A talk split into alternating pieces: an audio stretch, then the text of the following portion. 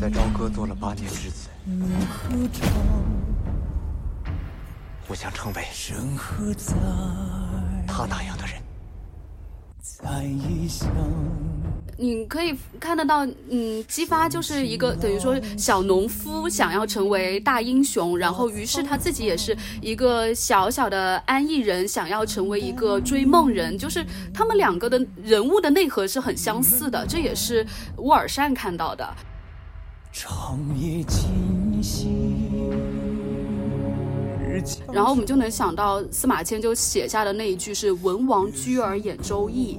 你就会想哦，就是古时候人的这么一句话，原来就已经涵盖了就是周文王的这么七年的漫长的历史的人生的生涯了。我就觉得天哪，就是这一句话的就是重量，就于我而言，就是就好像给高中时期背这段话的我而言，就是很沉重的一一击。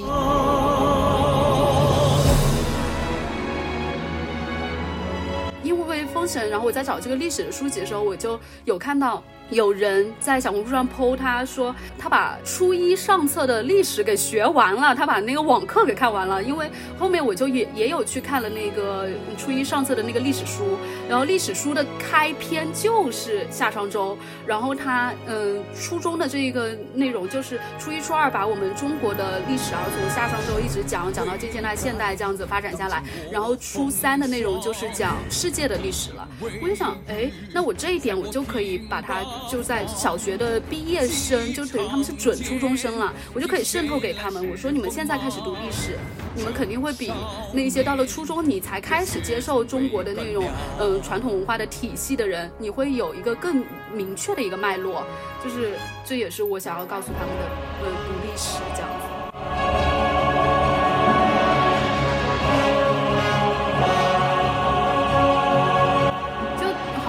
现在就在建一座封神大厦一样，而这部电影就仅仅只是这座大厦的一座基石，然后就是这座大厦它正在一层一层的往上盖，然后我自己也在给我自己。造这么一个外外形的一个框架，然后我也不知道我这个框架到底能造得多高。就像我刚刚前面分享的，有看书，然后有旅行，就包括是我自己其他的一些技能，我也就会哎，因为这部电影想要去点亮，我也会有想要去射箭，或者说去抄《道德经》之类的这一些这些欲望，这些这种想法是我以前从来都没有的，嗯。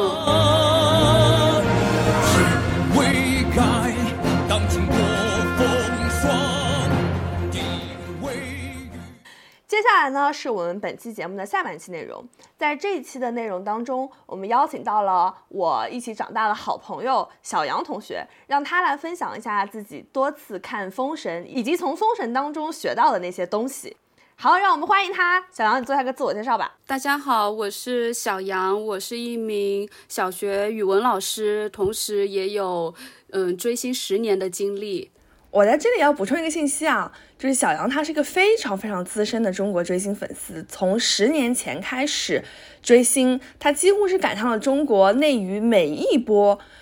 著名的或者说流量比较大的追星热潮，而且他是非常非常享受那种线下追星的。在疫情之前，他其实去过非常多的线下的巡演，然后去送机、接机等等，他做过大家印象中所有那种追星的事情，所以在这个方面，他可以说是。他的个人爱好，而且他也非常投入。其实我没有想到，就是最终《封神》这个电影，我们可以聊三期，就是有三期节目居然都提到了这个电影。毕竟我对他一开始的期待是一部阿修罗。啊，我也是。这难道不算打脸吗？Debra，我刚才就是这个意思。但是，嗯，就是我对他的下限期待是阿修罗嘛，那我当然希望他不要是嘛。其实我们在前瞻那期节目当中，当时聊了一下他制作的故事，然后和他的主创以及我们对他的期待。后来在讲芭比那一期的时候，我也分享过看完这部电影的感受。当时是觉得它肯定不是一部差的电影，但是呢，它跟芭比在同期上映，它所表达的以弑父来获得父权，然后整个故事是一个男性叙事来。围绕着父权展开斗争的这么一个故事，跟芭比摆在一起，就看显得它很陈旧，就这个表达也好啊，这个主题也好，就是显得很俗套。嗯，对，就是显得没有那么的新鲜。其实，在当那个时候是观影的。第一感受，或者说我觉得他因为有芭比这样一部电影来做对照，所以有那个感受。但是慢慢的，我们知道《封神》这个电影走到今天，它就已经是中国互联网本年本期暑假的一个现象。就这个电影，它其实超出了。我们之前两期聊的就是它在电影范畴内的一个东西，就是它更多的是一个拥有更多的文化含义和社会价值的这样一部电影。它之后的营销也好，宣传也好，包括互联网上互联网上引起的很多关于历史的讨论，我觉得它带来了很多超出电影的一些内容。然后这一部分内容，我们也想在这一期节目当中再多跟大家聊一点。是。其实我在准备这期节目的时候，我突然发现，就是像刚才 Debra 说的，我们当时确实把《封神》评价的时候放，就是跟芭比感觉有一些对比。这个其实在我准备之后，我发现是不太公平的。对，我觉得《封神》在这个电影之后，虽然我没看过啊，这是很重要的一点，因为我在国外就客观条件 不允许我没我看过，但是我相信我很快就能看到。是因为我觉得这个电影它讨论的不是芭比那种男性女性的话题，而是讨论的是中国人外国人的话题。就是咱们可以在这期节目的最后回答这么一个问题：就是《封神》这个电影是给中国人拍的还是给外国人拍的？这点是很重要的，因为也是电影产业的一个发展的过程吧。好莱坞它已经拍出了全世界人都能看的电影，现在中国人想去拍影响全世界的电影，然后我们才能来到后面，比如说性别议题之类的。好莱坞也是这么发展。所以我觉得《封神》还是在回答一个比男女议题这么一个当代特别热门话题更更早的一个话题，对，是对那个话题的一个回应。其实我觉得他还是有这种比较传统的走向国际的一个思路，然后走到今天，我们等会儿可以来讨论一下他有没有成功啊？成功了。我们今天。找小杨来聊《封神》呢，并不是主要为了聊《封神》这个电影的内容啊，我们其实更多的是想让小杨跟我们分享一下他在《封神》这部电影上映期间，呃，对《封神》产生的情感，以及他反复走进电影院去看这部电影的一个经历。嗯，先列一下数字吧，看过几次，然后氪过多少金了？已经 看过五次，这个氪金怎么说呢？应该就是五次。电影票的钱，然后是，嗯，他们有一个 CP 的专场，是五个城市联合的。然后因为我这边没有，所以我就请了我在成都的一个朋友看，所以我等于说是他那边也加了一场的钱，是我自己出的。然后就是跟封神有关的周边，我没有仔细去算过，但应该是。一千以内不多，因为他们周边其实还挺便宜的。即使是一些限量的周边，我在闲鱼上面会收回来嘛。比如说它那种一套的那种拼图，我收回来也就一百块钱。然后一些呃很小的那种纪念币也就几十块钱。所以它的周边做的很精致，但是因为好像就是粉丝没有特别去爱好收集这一方面的东西，所以它没有涨得特别厉害。所以的话，可能花的钱没有特别多。但是量看着很大，就是小杨现在手里的周边，我们会到时候让 Debra 放在 show notes 里，还是很很壮观的。就一个一个玄关的地方，那里一个对一个小台子，然后其他的就是买了一些书，就是从买第一本简商到我最近入手入了一套李娟的全集，我也没有算过多少钱哎。嗯，几百块钱吧，应该是不多。那本简商现在在我手上。啊，对对对，他旅旅行到了北京之后，还会旅行到杭州，全国巡演。就这部分，我们可以放到就是为了封神做了什么后续功课这部分，深入的聊一下这两本书。是是的，那就氪金就氪到这儿了。但是你还是投入了很多除了金钱之外的精力啦，就是别的不能用金钱来衡量的东西，对吧？没错，花了很多时间，就包括以前我一起追星的朋友，这一次他就问我说：“说你这一次好奇怪，你怎么一次线下都没有去追过？因为其实我们都知道，他们不是就进行了好像二十五场还是更多的那种路演，就有那么多路演，甚至说最近的有到杭州，就是其实我是可以去搞一下的，就是按照我以前的这个性格，我是肯定要去搞。”搞一下的，但是我居然一场都没去，然后他就问我为什么，然后我就我就跟他说我很忙，因为我手头上要看的东西实在是太多了，就是因为封神衍生出来的这些东西，所以我没有时间去。然后刚好也是杭州的那一场，于是没有去，就激发的扮演者，这也是很大的一个原因。因为我其实是比较就是专注他一个人，所以就虽然磕 CP 啊，但是更专注于他一个人，所以就嗯，他那场又没去，我就想就近的这一个嗯，就算了的话，那就远的也都不去了，就。索性就是把时间留给自己这样子。对，这儿我插一个小问题啊，就是因为我从来没有参加过这种线下的，就是你觉得这种线下的就见真人这个活动啊，它具体跟你不见真人有什么区别吗？或者说见真人的最主要的目的是什么？这次没有去现场是一个很重要的改变，我觉得。对，就是我从一个肤浅的人变成了一个，就是开始变得有内涵了。就是也没有，就不也不是说就是追线下就肤浅，只是说就是于我自己个人而言，就是可能随着年龄的增长，还有就是房贷的压力等等，然后就会让我说就是愿意更把钱去花在刀刃上。然后以前我可能是更多就是月光族，有多少花多少，就是嗯今朝买今朝醉的那种感觉，所以就呃。像是你说你不懂，你呃不是不懂，就是说你想问，就是以前追线下的快乐是什么？就是就是我去追了一场线下之后，我回来就是我能够感觉到我能够继续再年轻十年的那种感觉，就是有延年益寿的功效，这一个是最强大的功效。就是你隔着屏幕去看，然后就去去 B 站 B 站刷之类的，你是就是没有办法去匹敌的，所以就。这个是我一直疯狂去线下的一个原因，而且还有一个是，就像刚才黛布拉说，嗯，说我呃疫情之前就是还是很疯狂去线下，就是那个时候是我已经开始工作了，然后工作以后就是嗯整个生活发生很大的改变，变得很繁忙，然后好像就一下子就回到了一个现实的世界，然后每一个周末也不是每个周末，那个时候差不多巡演。呃，有去了五次，然后每次巡演回来，我都会有一种就是啊，我又回到了那种乌托邦，然后又又回到象牙塔的那种感觉，然后再回到现实的世界，我会觉得说，好像现实世界只是我的暂留地，然后而那个乌托邦才是我内心的归宿一样，所以我是有这么一个心灵的寄托，我去到了那个现场，我就回到了我心里的那个真实的世界。我第一次观影之前，我对《封神》的唯一的一个印象就是我在微博有刷到一个热搜，就是呃什么老牌艺人集体逃翻什么的嘛，然后我就心想垃圾，然 后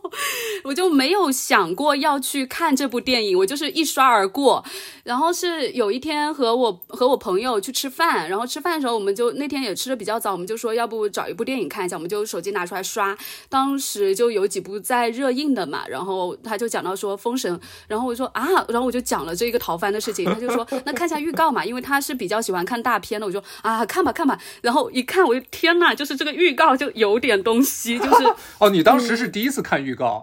对我当时是知道他的前情之后就压根就整个空白的，一点也没关注，看来是嗯，就是这个对他的刻板印象一直保持到了观影之前的那一刻。前一刻，对，然后我那，但是那时候看那个预告的时候，其实我也是肤非常肤浅的，就是看哇，很多美好的肉体，就赶紧的买票，然后对，然后就是坐进去看了以后，我那个时候就是整个心灵受到了一个非常大的震撼，我就想，天呐，怎么会这么好看？但是那个时候我也是非常肤浅的，就是觉得就是就这这对 CP 我磕定了啊！你当时是觉得很多美好的肉体所以好看，可以这么说吗？对，然后同时就是激发和殷郊的那个兄弟情，就是让我非常的那个，所以就是我出来了以后，我我对他的第一句影评就是还没有磕交通发达人就有难了。然后我当天晚上我就开始刷交通发达的那个同人文，就是同人文，就是因为那时候上映没多久，所以文也不多，就是我磕的很不尽兴，就我整个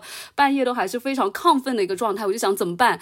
然后我就开始去豆瓣去看，然后豆瓣一刷。刷他的那个解析的第一个就是有一个人，他就是说什么万字解析封神巴拉巴拉，但是他现在已经变成两万字解析了。就我当时看的时候，看了一遍之后，我的心灵就在同一天受到了第二次的震荡。我就想，天呐，原来我是我是一个文盲去看了一部史诗的那种感觉，就是我为我就是为了看肉体和磕 CP 而去看这一部电影而感到有点羞耻。我就那一刻我就觉得，哇，原来有这么多的。内在的东西在里面吗？然后我就连夜看完了解析以后，我就去又其他的看了几篇，然后上上了 B 站，又 B 站那时候已经有蛮多的大神，就是有发那种什么呃你看不到的多少个细节啊，然后什么从美学的角度来赏析封神啊之类的。然后那一天晚上差不多是我记不清了，可能刷到有两三点钟，然后就。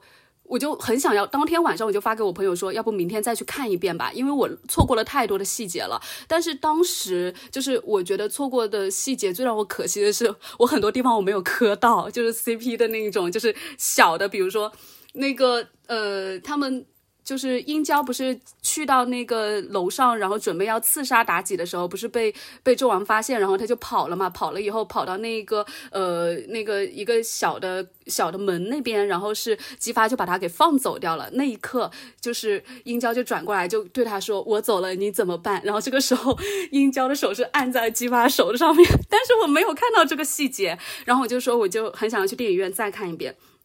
然后再到后面就是经历我的无限次的安利，我终于求到了一波朋友跟我去二刷了。然后何野本来是不想看的，但是他迫于大家淫威，他也跟大家一起去看了。然后他第二次也看得很开心。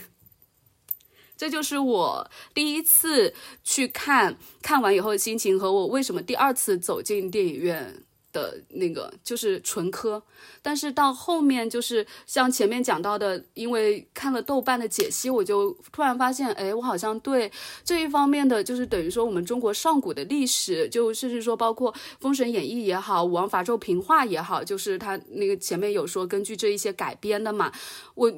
作为一个中文生也好，作为一个语文老师也好，我对这方面其实了解的很少，所以就是那一刻我就很想要去多了解一点，就是不仅仅是说，嗯，从我的专业角度来看，也是从我自己的个人的兴趣啊，所以我就开始去找找它对应的一些书什么的，然后小红书也是会给我很多的这种推送嘛，大数据就推来推来，然后我就开始买书，买的第一本就是简商，后面又。呃，一边看简商，一边在刷很多的解析啊之类的，然后一遍一遍的去走进电影院这样子。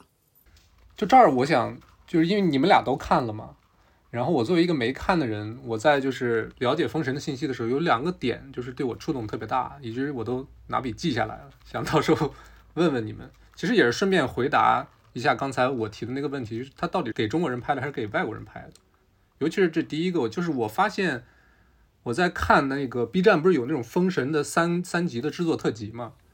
我在看的时候，那个纪录片，对对，纪录片。我在看的时候，我发现有一个情节，就《封神榜》，它有个很著名的故事，就是把孩子吃了，然后吐出来的是兔子，是有这么一段，对吧？嗯。但是电影里好像没有把那个兔子演出来，可能他觉得那个意思是这个意境太太过于中国了，就是可能会导致一些外国观众或者不了解中国文化的观众看不懂。这个情节，所以他把那个变成兔子那段给去掉了。这种比如说创作上的细节，你们觉得《封神》这个电影整个呃两个多小时里面多吗？或者说，你们是对这种取舍怎么看？他那里面的这个纪录片讲到这个部分的时候，他是说，就是呃，兔子的这一个，其实就谐音把孩子吐出来嘛，其实很中国的一个梗。然后他没有，他其实说这一梗如果放进来的话，它是一个很中国神话的一个元素，其实是一个蛮好的一个元素。那为什么没有放进去？是因为时长不够，就是这个这个片段没那么重要，所以给它删掉了。就是就是在剧本的时候就把这个片段就去掉了。嗯，我还记得有一个是，就是那个比干，他应该在原著当中，他死的时候是，他把心挖出来，然后他举着那个心走到了大街上，然后也是活了很长一段时间，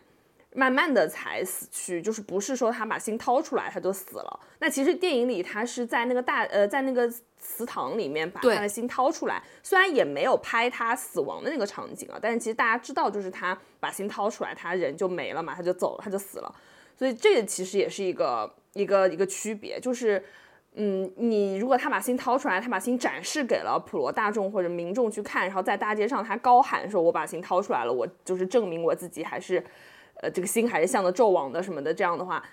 我觉得这也是一个比较传统中国的表达。对，但是也没有了。嗯，就这个部分也没有拍。其实我刚才那个说法，我觉得还是有问题。其实不是说该讨论给中国人拍还是给外国人拍，而是就是他之前不是有一个宣传 slogan，咱们上期节目也提过，叫中国版《指环王》。哦，对，所以就这个中国版《指环王》到底是说给中国人听的，还是说给外国人听的？是我应该是想问这个问题。嗯，就是他这个片子，他肯定是要拍给中国人看的。然后事实也证明，他真的取悦到了，或者是让很多中国观众爽到了，然后也爱上了。但是能不能在这个基础上再给老外也给看的比较嗨，是可能是这个电影片方。他真正去请那些国外的顾问也好，然后宣传中国是自己是中国版《指环王》也好，最大的目的，其实说给外国观众听的，有可能。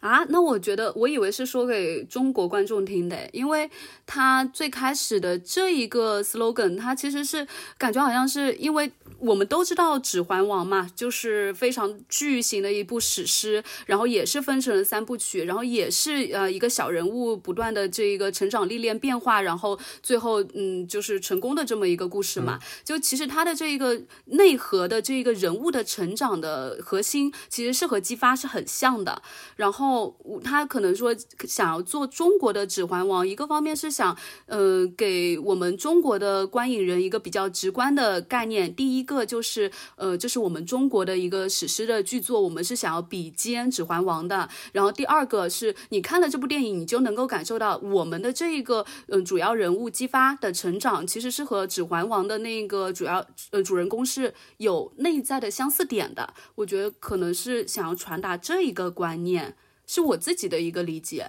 反倒你说说说这个这个 slogan 是不是给外国人听的？我觉得我不知道，我没有考虑过这个问题。我觉得还好。我是觉得他还是出于就是他在制作这部电影那个时候的一个想法，就是他当时沃尔善跟制作方跟。北京文化，他肯定是觉得这部片子他是要做一个视效大片，能想到的这种三部曲大片，他觉得成就最就现近些年成就最高的，他可能觉得就是《指环王》，而且他因为也有神话元素嘛，魔魔幻题材嘛，相当于是对标国外的题材的话，对，有对标的这么一个对象，嗯，我觉得还是出于这个考虑，所以为什么说等到他现今年他真的上映之后，在后续的宣发当中，这个 slogan 基本上都听不见了，对。慢慢的，大家发现就是观影的群众对于这个 slogan 完全的不感兴趣，对，比如我。转移他的这个宣发的方向了，对，所以我觉得还是说从最开始立项的那个项目的一个思路。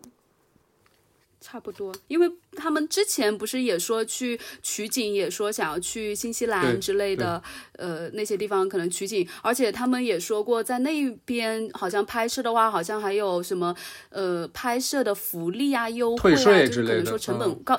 对，造价会更低，但为什么还是选择就是在我们国内，甚至说那些森林也好，宫殿也好，全部都是嗯平地而起，就全部都自己去造出来，就可能也是想要就从它的本质来说是国土化这样子，就也不必要去太崇洋媚外。嗯，是你刚才提到这个点，就是咱们从制片的角度考虑，就是你把你要是在国外拍的话，还是要做这些宫殿，你把这些工匠就木工啊，然后。就各种工人运到国外去，肯定还是比让他们在中国运到要要麻烦很多嘛。所以他们还是想要更多的中国人去参与，就中国人的艺术，中国人的这个手艺人啊、艺术家啊参参与这个电影。我觉得本质上还是因为这个原因确实是有很多非遗的那种工艺人参加了。对对对。但是其实我在有我刚才那个想法的时候，我就在 Google 上搜了一下。就是《封神演义》的这个《封神》第一部的英文名加那个《指环王》英文名再加 Chinese，然后呢，我看到一个综艺杂志写了一篇关于《封神》的，就是票房的报道。当然，他也要介绍一下《封神》，就是我可以给给你们念一下他是怎么介绍的。嗯，就《封神三部曲》是一部融合了三千多年前的历史、民间传说和神话的大型作品，这将是中国对《指环王》和《钢铁侠》的回应。然后他又后边提到两个制片人，然后这两个制片人分别就是《指环王》的制片人和《卧虎藏龙》的制片人。嗯，其实他是想通过这些元素去给国外去卖这个电影。这段话就直接让这个观众对国外观众啊，对这个电影的想象就是，我《指环王》跟《钢铁侠》这两个怎么组合起来是这个碰撞起来是什么样的？然后《指环王》再加上《卧虎藏龙》的那种功夫的那种质感会是什么样？他们就会去对这个电影产生一些想象。我说的是外国观众。所以我这段我当时就节选下来，我觉得写的实在是太厉害了。就是他挑的对跟封神对标的是《指环王》这个对标的电影，对钢铁侠和卧虎藏龙这些电影都是碰撞起来会特别新鲜的东西。事实上，他现在海外发行做的怎么样？因为也有听说，就他当时攒了很多呃这个外国的电影人进这个局，其实也是有这个，我们也讨论过嘛，就他有海外发行的这样一个野心。有有嘞，准备要上嘞。嗯，对对对，我觉得这个这个是特别好的消息。我觉得这才是封神可能它在中国一这个取得成功之后更大的意义。我觉得就是如果在北美能超过，对对对。现在我看北美票房第一是北美的中国电影的票房第一，就华语电影的票房第一是《卧虎藏龙》，然后第二名是《英雄》，第三名《霍元甲》，第四名《功夫》，第五名《黄飞鸿》。发现了没？都是都是功夫片哦。还是很对，类型很一致。所以，如果一部中国的魔幻电影，那我觉得太难了，能达到这个水平，那那才是怎么说呢？对中国电影产业出海的一次革命吧。当然很难了，但我觉得太难了。就是跟跟前面你说到那几部相比，就是嗯，这《封神》这一部，可能说看起来你作为。作为一个外国人来看的话，可能会觉得有点吃力，嗯，因为首先你对这一个封神的一个，就等于说是它这个神话故事也好，还是历史背景也好，他们可能说，嗯，就是认知度是零的。所以就是你在进去看的时候，包括我们很多国内的观众进去看，就是可能说前十到十五分钟人脸也是有点认不清的，因为它极大的压缩了它这个片长，所以刚开始的时候我们都是处于一种脸盲的状态，然后很多时候。对电影里面就那些台词发出来，我们都不知道是谁说的。就是你对于很多只看一遍的人，就是你进去看一遍，你出来，嗯，就是而且像我那个时候，比如说是没有任何前情提要啊，一片空白的进去是很难理解的。就刚开始是，所以你。我是看到后，慢慢看到后面哦，我能够看得出来，这部电影主角是姬发，然后殷郊是他的好兄弟，然后慢慢慢慢的哦，这一个等于说他是这一个主要的人物的形象才慢慢的浮现出来，一开始是有点混乱的。但是的话，像你刚才前面提到几部，嗯，功夫电影，它其实是人物非常的简单，而且它的它就是主要人物就是形象也是非常的特例的，跟其他的人物都是不一样的。可是你《封神》里面姬发和其他的质子穿的都是一样的，就你你外国人根本就分不出来谁是谁。这一点让我想到，就是最近有对奥本海默的吐槽嘛，说，呃，中国人看奥本海默最难的一点就是有些人。称呼奥本海默是名，有些人称呼奥本奥本奥本海默是姓，有些人是称呼他的昵称，就有人叫他奥本海默，有人叫他 Robert，有人叫他，就是确实确实是有有难度，就跟看国外小说一样，有些人就会吐槽国外的人名。对，对，就是我觉得还是确实有这个文化差异。是，但是咱们比如说在看俄国文学的时候，我操，那名字可是太难记了，那中国人还是看，所以就是这就是文化的力量，这就是你文化本身出海的力量，对不对？我我我们愿意跨过那些障碍。嗯。很多时候啊，国外国外的观众他是不习惯看字幕的，比如说美国观众他很少去看国外电影，但中国人我们这代影迷那看字幕实在是太习惯了。是的，嗯，不看字幕不习惯。对啊，不看字幕反而不习惯，所以中国电影好就是基本都有字幕嘛。我觉得这就是一个最大的文化，就是电影文化出海的一个差距，你知道吗？咱们看他们的东西看字幕，从小看到大，他们没有看过我们电影的。要配上字幕的那个，我觉得这这这也是一个电影那种文化影响力的差距啊，也聊偏了。小杨，你继续。对，但就像是你我承接你刚才说的，就是俄国文学就是读起来人民那么难，就还是有一批人会愿意去了解这一方面的就是文学作品。但是嗯，我们退一步讲，他已经剔除了一部分人了，就等于说他就不可能成为说是受众面特别广或者说平民化的一种文学现象。那所以对应的像是《封神》也是一样，就是对标你前面什么霍元甲、黄飞鸿，他就很难能够成为这种全民化的，就是大家谈起中国哇就能想到姬发、武王伐纣，想不到。对，就是它不能成为平民化的东西，但是它肯定能够成为我们中国文化、中国历史、中国神话走出国门的一步非常重要的一个脚印。嗯，这个说的太对了，就肯定会有一批人愿意去了解，但是它的这个国民度肯定是不及之前的那一些中国功夫电影的。嗯，这一点就是我们可以联系到，其实后来。封神整个主创为他们电影票房做出的一个努力嘛，嗯，我们其实上一期就有讲过，说就是因为受，就像小杨刚刚讲的，受它题材的限制，然后受它这个叙述方式的限制，其实这部电影它。其实是设置了一些观影门槛的。对，我们一开始就讲说，《封神》这个文本其实大家不是很熟悉，不是像《西游记》那样，不管你拍的多么深奥，大家对这个文本就很熟悉。其实《封神》不是这样子的，所以说他想要冲击三十五亿、三十亿、三三十五亿票房，它其实是有难度的。是的，我们现在也知道为什么像《消失的她》、像《孤注一掷》能有这么高的票房，就是因为他们撬动了那些。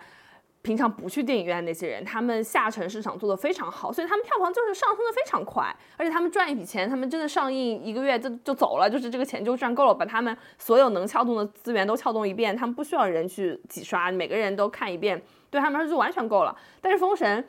就很难，所以小杨，你觉得他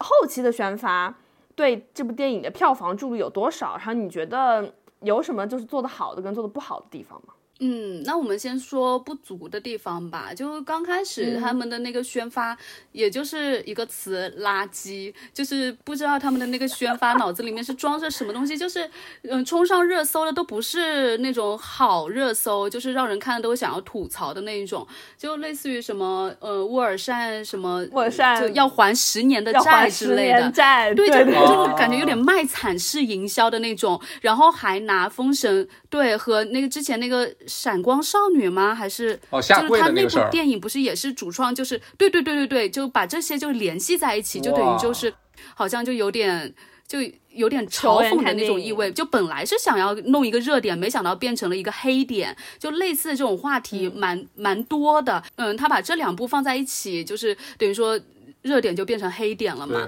但是到了后面，就是粉丝们就看不下去了，不是后来就造了一个词叫做“封神自来水”，然后就有很多就是封神自来水就自己去创一些 tag。嗯，比如说他那个陈牧驰就是殷郊的扮演者，他自己就是那个什么 vivo 五十什么祝文太师回朝那个那个 tag 就是那个那个是陈牧驰想出来的。后面陈牧驰他的微博里面又发了几个，对，是的，就是他最先想出来的那个那个表情包。我的天，对，那个表情包也是演员自己先发的，发出来了以后好，就是开始热度一波一波的带来了。我靠，他是个营销天才，我操，这这多好的梗啊！对呀，网友就吐。他就是他电影里面有一句台词是请父王传位于我嘛，然后就是粉丝就是就是在那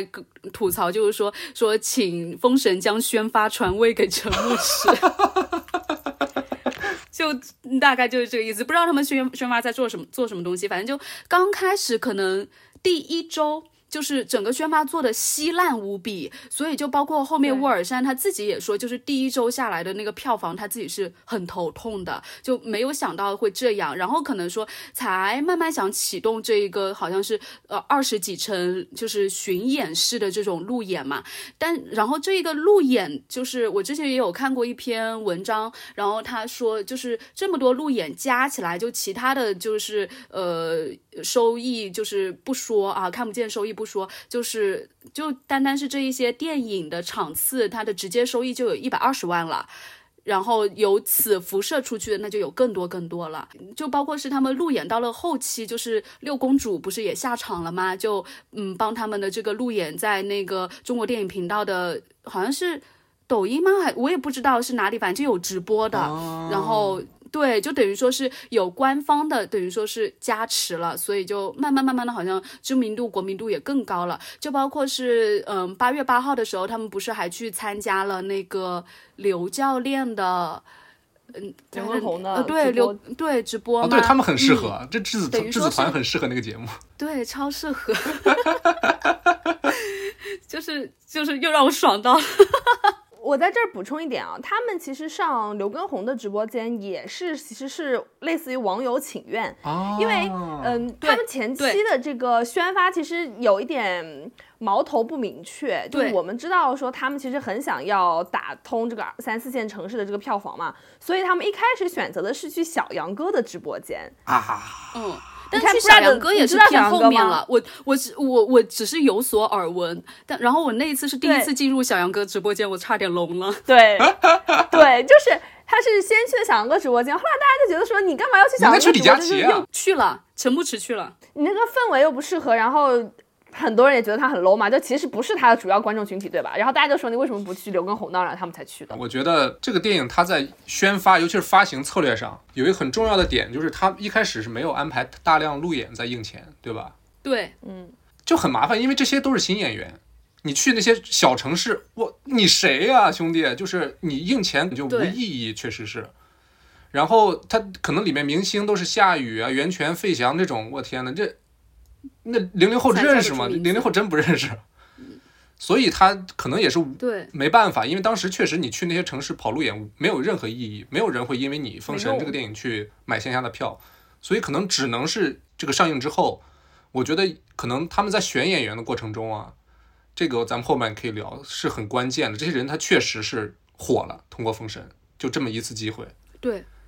所以后面的大量路演，然后去上直播间才合理，因为一开始你上直播间没有人认识你，没有知名度，没有认知。是的，你说到路演，就是很多人会觉得路演这个事情没有用。其实我听到很多这种说法啊，就很多网友都觉得说，对，觉得觉得路演没用。但其实路演是非常非常有用，而且它是一个非常高性价比的宣传方式。尤其是跟晶晶昨天就是咱们上面那期聊《灌篮高手》那个节目呼应一下，疫情之后大家需要这种线下的活动。大家真的需要，要看真人，很需要，嗯，是要疯嘞。就其实一台路演，尤其是在小城市，它你在那里举办一场路演，对于当地的，比如说宣传部门来说，这是一场文化活动，就他们其实会调动很多本地的资源，然后给你做这个线下铺陈的宣传。嗯，那你说很多他们其实要撬动的观影群体，就是那些接收不到网络信息的，或者他不是深度的网上冲浪选手。然后他也不会受到这周边人安利，他们就会看这些本地的宣传。对，或者是你就单纯想一个小城市，你去这个跑路演放个几场，然后有几千人的效果。这几千人看到明星，他要发朋友圈的，这几千人辐辐射了，就是整个这个城市就是几万人，那就是很很多了，或者甚至十几万、几十万人，这就很重要了。就他们的朋友圈是是的。是本地观众才会看到的，而且是你宣发没法投到的那些微信朋友圈的那个广告位上，你知道吗？而且大家其实可以算这个账啊，你你办一场路演，其实对于大对于片方来说，他要出的真的就只有这些明星的路费、交通费，就车马费而已。嗯，因为他们这个路演很可能他们提前都已经写在他们合同里了，就是不是一个多余的支出嘛。就算是好了，你想想。封神这些新演员就给他们一场对一场路演不会有多少钱，然后其实就是交通费、住宿费，这才多少钱啊？对啊，而且大多都是高铁走走，所以这是我也觉得他们的路演效果是很好，而且每天不断的在产出新的物料，它这个物料还是有很多的，嗯，看路演的人或者周边的人，他们主动去产生的物料都不需要片方自己去产生物料。是，对，咱们其实可以接着这个话题就聊一聊封神的演员了，我觉得太值得聊了。或者说，封神的成败就在这帮年轻人身上。是的，我其实，在准备这期节目的时候，因为我没有看，但是我会听很多播客聊这个封神，就是确实有很多聊的。然后我当时就印象特别深的是关雅迪，他在那个播客观影会就跟樊一茹他们聊的时候，他提到了这么一个镜头，就是我都没看过，我听他说完都很有画面感，就是饰演姬发的那个于适这个演员，好像是跳上马，然后骑马射箭。一气呵成的这么一个镜头，这个简直就是我觉得对中国的这些新演员来说，就堪比超级英雄式的动作镜头了，就是你无法想象的。而且他是真人一气呵成，真人没有替身的，这个实在是太太牛逼了，我觉得。我就你这个画面做一个补充，是沃尔善他在后面的采访，他有说到，就就解析这个镜头的时候，他就有说，呃，于是在就是练习，像你说的跳上马到回。他回身射箭之前，他还做了一个动作，是接到了他的伙伴的一那把弓箭，然后再再回身射箭的，就就完整的一连串的，他一共是从头到尾练了九个月，而且他最开始的时候进入封神的这一个质子营的时候，他是完全没有骑马的经历的，他是马都骑不上去的，然后。再是慢慢慢慢的练到最后的这一个程度，是为什么没有没有替身？是因为没有办法找到替身，就是会骑马的人不会剑术，会剑术的人不会骑马，而于是就是唯一的一个。我，我那时候也是。整个人鸡皮疙瘩，我就想，真的是太牛了。而且他那个时候去拍这一条的时候，他和导演说的是：“导演，我觉得我两条就能过。”然后他就是，于是是后面自己在做采访的时候，他就是有说，其实他对自己很有信心，自己肯定是一遍就能过了，因为这一这一个场景在在他的这一个练习里面已经经历了无数次了，所以他觉得自己肯定是能够万无一失的，就是。就是这样子的一个，等于说是你说电影成就演员吗？我觉得也是演员成就电影。嗯，是，咱们就通过这一个，就是于是说他特别有自信，能这个动作都能两遍完成，一遍完成。想一下他在片场那种信念感，知道吗？我是做过充足的准备的，我我绝对是 OK 的，你知道吗？就这种最难的镜头，他都充满信心的话，那剩下那些镜头，那他的发挥，那绝对就是真的是由内而外的，就是很自信的那种发挥。我的天呐，是呀。于是演姬发是 A 角，但是其实他是有 B 角的，就是演苏全孝的那个那个演员是姬姬发这个角色的 B 角嘛？不是，然后说我是这么听说的呀？啊，是吗？好像我那我那个时候看他那他的第一场戏不就是最后的那一场，他就是呃对对对，嗯跑过卖场的那场戏吗？但是他那个时候嗯在现场的另外一个 B 角不是苏全孝，是另外一个我也不认识的人。我靠，就是跟跟于是是画了一样。等会儿，等会儿啊，嗯，你们这段真的就是你在现场，你想象一下，他就是他先拍的是最后一场戏啊，相当于。对我就是想说这个，就是就你拍的不行，你直接就可以换掉了，我们就不用再考虑你。对对对，没错没错，就是当时开拍之前，沃尔善对于是还是有所怀疑的，然后。开场的开机的第一场戏就是他的最后一场戏，他骑着那个马，全片最后一场戏，他一个人骑着那个马，然后跑过麦田，他回家去，回到自己的，呃，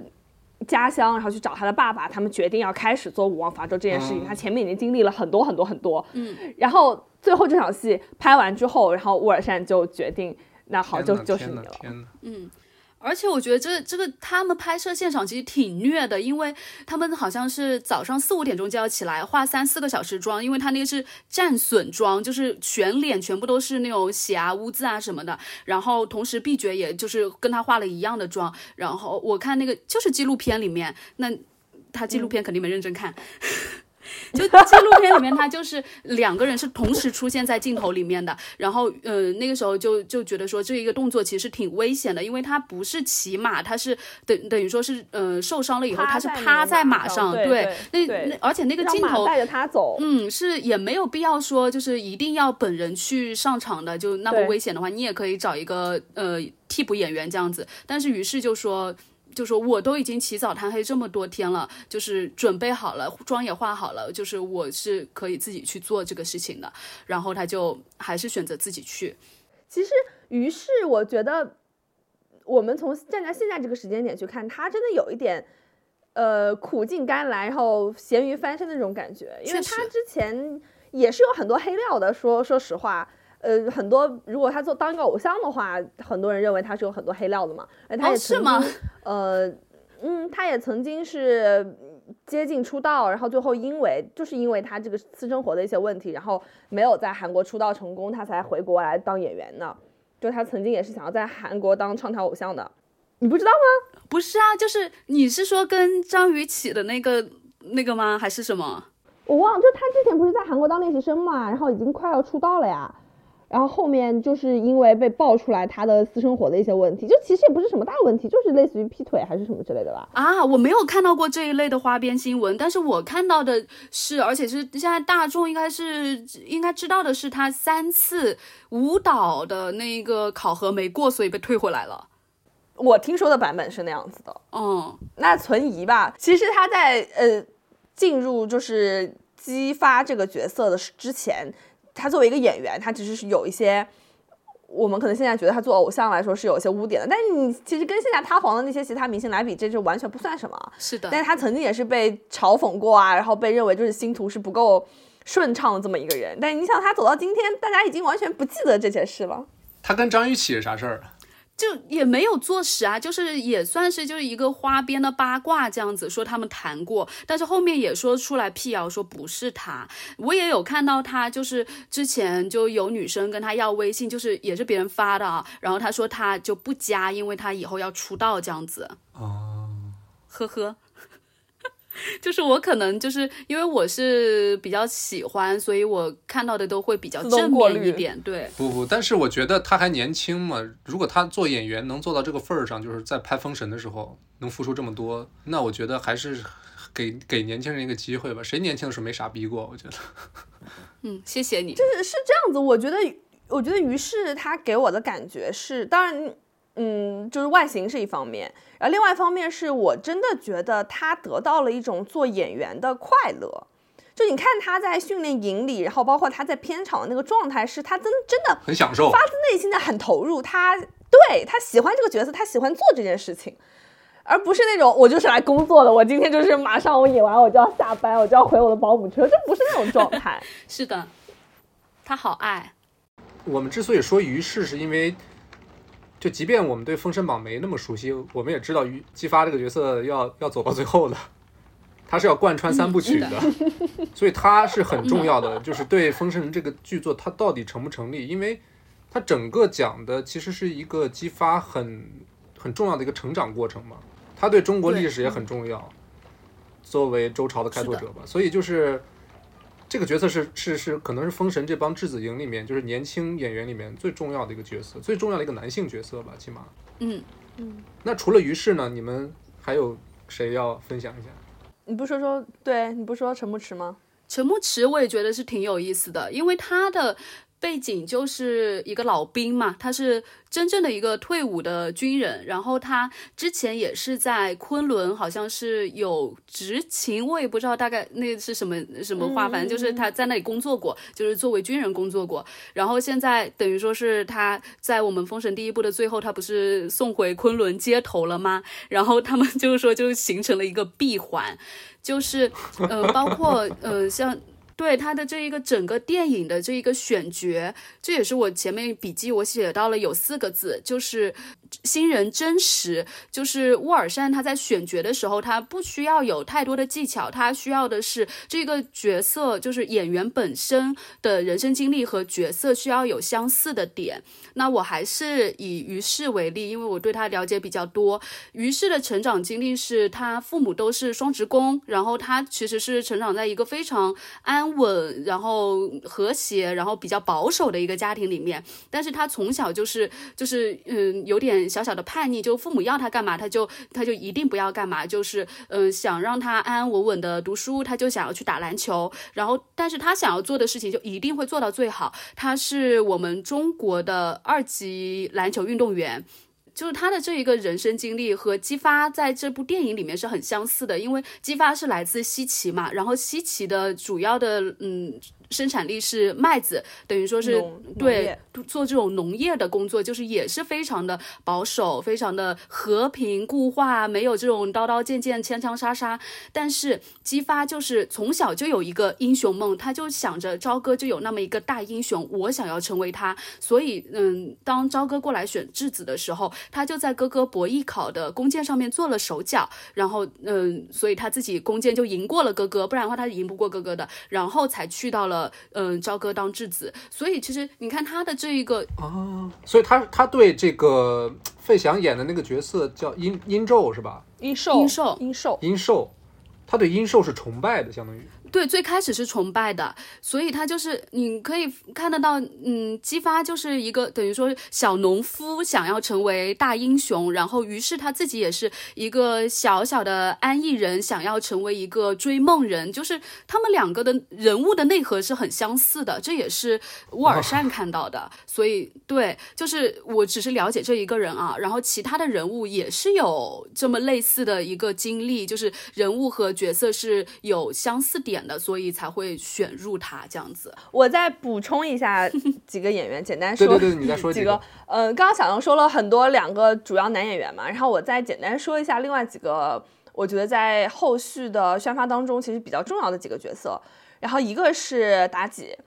就是妲己其实一开始我们都说她是美貌出圈嘛。那对于她美不美或者怎么样，我觉得这是另说啊。但是我觉得最起码说，沃尔善他选到了一个俄罗斯蒙古混血的外国人，然后把他从不会讲普通话调教成对起码对封神这一段中国文化非常了解，而且讲的普通话讲的非常好。然后他的表演上其实也是给他驯化成了一个就是动物性的更强的这么一个表演方式。我觉得最起码他。在这个方面，乌尔善他完全尽到了一个优秀导演的一个职责，而且看到了这样一个演员，他身上有饰演妲己的这样一个潜力。当然，我也听到一些。别的说法就认为乌尔善的审美 是一个比较异域的审美，因为你很难说你在中国大陆就选不出来一个适合演妲己的人，一个嗯，对，这么一个女女演员嘛。但是我觉得抛开这个不讲嘛，因为导演选角肯定有他自己的原因。嗯，我觉得我觉得最起码最后呈现的效果还是非常好的，而且你看。呃，演妲己这个演员娜然，她之前在台湾出道做这个平面模特、做 MV 模特的时候的那个气质，跟现在妲己的气质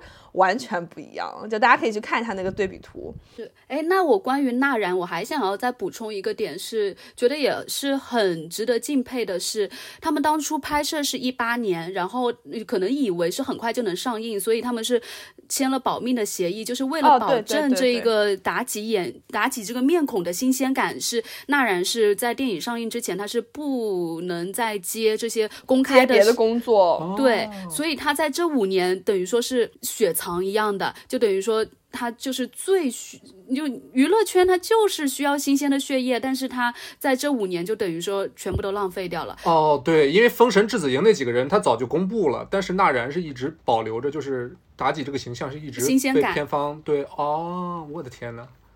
那他这五年怎么过来的？呃，我也不知道，而且他是个外国人。嗯，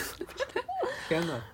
就年轻的女演员在二十几岁被被迫五年不能出来，你大家想一想，就这个职业对于这个职业，它到底意味着什么？她做出多多大的牺牲吗？是的，不能够把它就仅仅的当做是一个一个非常普平面的一个电影去看了。就是这个电影的背后有太多值得我们去深究和尊重的地方了。你还有像那个。演二郎神的紫砂，对他之前是一个彝族小伙，然后也是基本上不会讲普通话，不会讲正经普通话。他也是在质子营里面慢慢的学普通话，而且他之前也是跟质子们一块训练。等到临近，他自己说他已经分到了一个很不错的质子的角色，他自己也特别开心。结果第二天。导演就通知他说：“你现在去那个神仙班，你现在开始去抄《道德经》，因为你被拉去演神仙了，就是你不用再跟他们舞刀弄枪了，你现在在去演那个神仙，因为他们不同的序列的演员，他们学的内容是不一样的。然后他就开始天天的念经啊，然后抄这个《道德经》啊，学习什么就是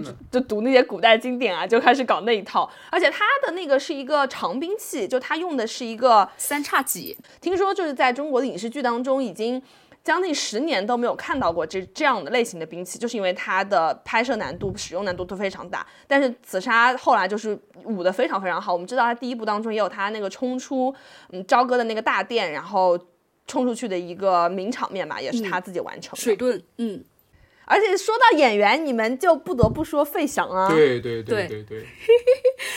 就是费翔也是挺，就是我原来对他是完全可以说是没有概念的，我只能说他是呃一代追星人的回忆，但绝对不是我的，就是我只能对他就有这么一个印象。就路演的时候，我发现，哎，他就没有我想的，就是这个年纪。该有的老成，就他反而还是蛮可爱的那种感觉，就是他的心理年龄是非常年轻的，就包括哦，就是你讲到他，我就想起来，我之前也去翻过他的一些资料，就是他的这个资料也是挺有意思。他本来是在台湾出道的嘛，然后他不是在我们央视的春晚唱了那个冬天里的一把火，但他其实唱这首歌，他是背负了非常大的压力的。就台湾那一边是说，他如果要在大陆唱这首歌，就等于说，嗯，你在台湾就被我们完全封杀。但是他还是愿意回来，然后唱这首歌，然后为了好像见他奶奶还是什么的，我忘忘了。反正就是就等于说他还哦，对我看了他十三幺那期，嗯，也推荐大家去看一下，其实就挺有反差的，跟跟你这个这个这个顺拐的想的飞翔的形象啊。对，就包括我有个印象很深的是，他们路演的时候有两个女观众，就是说非常喜欢妲己，就问妲己说：“你可以做我的哈基米吗？”然后费翔就马上接了一句：“他是我的哈基米。”我就惊呆了。然后他还转身跟纳然解释哈基米是什么意思。就我就觉得，我天哪，他怎么就是这么可爱？就是难怪就是大家会这么爱他。就是他身上其实也有非常纯粹的一个点是。可能说是大众所没有，就大众的这种演员身上所看不到的这种特质。我我印象比较深，还有两段的对话嘛，说就有一次路演的时候，然后有一个阿姨，听说每一场路演几乎都有就跟我们妈妈辈同龄的那种阿姨去参加路演，然后都会，嗯，跟自己平时的那个状态非常不一样。比如说很多阿姨都会打扮，会打扮的非常漂亮去看路演，然后会争取那个发言的机会，然后跟费翔说话。然后听说就是有一个阿姨跟费翔说说我没有想到你会去演阴兽纣王这样一个反派角色，我我就我觉得我觉得这样一个反派角色就是影响非常不好。然后听说费翔就用眨巴着他那个漂亮的大眼睛，俯身对那个阿姨说：“那你现在能原谅我吗？”哇，非常的厉害。然后还说说有一个观众送给送给姬发一本。自我这本书就想让他摆脱这个纣王的 PUA，因为纣王不是想说你们都是我的儿子，你们要为我努力什么的嘛，然后就是要让他学习找到自我，然后摆脱纣王的 PUA，然后立刻费翔就把这本书从姬发的手里拿过来，然后跟他说这些，相信我，你不用看。哇塞，他好会呀！我真的觉得就是非常非常会，就这些是。他真的是作为一个明星，不不不，我觉得我觉得费翔他首先是个偶像，他现在到现在为止还是一个偶像。对对，就是这样，就是他作为一个明星跟他偶像，他的一个长年累月的这种积累和自我修炼，才能到他这个程度。这这这些话可不是就是你信手拈来能能很很轻易做到的吗？嗯，哇，你可以原谅我了吗？我太牛逼了。还还说，因为他不是为了。嗯，演这个角色也是做了很多这种瘦身啊、塑身方面的努力嘛。然后大家都知道，就电影被积压了很多年。听说在这个过程当中，他就一直跟导演每个月都跟导演联系，然后跟导演说，如果这个电影定档了要上映了，你要提前告诉我，因为我要重新塑身。等我就是出席这个宣传活动的时候，我要有一个好的状态。真的，妈妈们吃的太好了。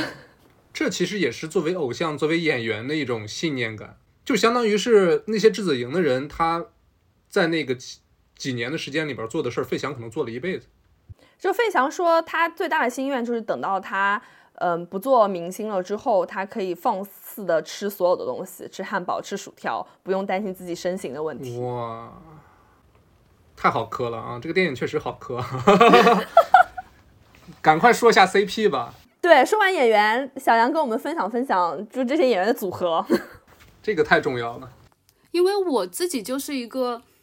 无 CP 不欢的人，就是我自己其实会有，就某一段时期我会有一个自己特别喜欢的 idol，但是我一定会给这个 idol 拉一个狼来配一配，就是我就是以磕 CP 为人生乐趣的这么一个人。嗯，我能问一下为什么吗？为什么？就是就是。享受这种男男之间的美好的爱情故事啊，像网上那些人说的，就是会歪屁股嘛，就是你的屁股会歪到另外就其中的一个演员或者是 idol 身上，然后 Brad 露出了不解的表情。我需要学习的还很多。我就我就是一个每一次磕 CP 都是歪屁股的人，对，然后所以我就是这一次我磕交通发达，我也是很明显的歪在于适的身上，但是陈牧驰我也是，嗯，看到也是浅磕一下，然后他们两个一起出现的时候就是一加一大于二这样子。然后对，然后陈不迟单人出现的时候是小于一，于是单人出现的时候也是大于一的，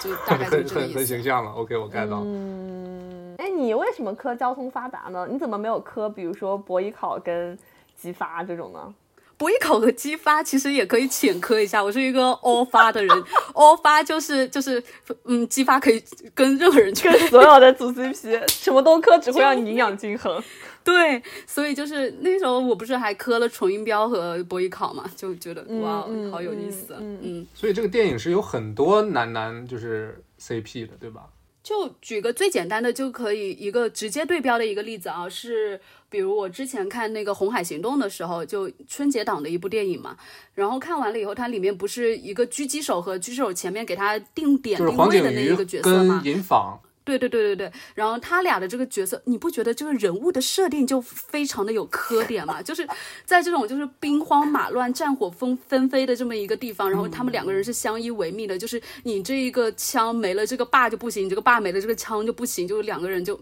对啊，就天呐，就就是他不仅有就是嗯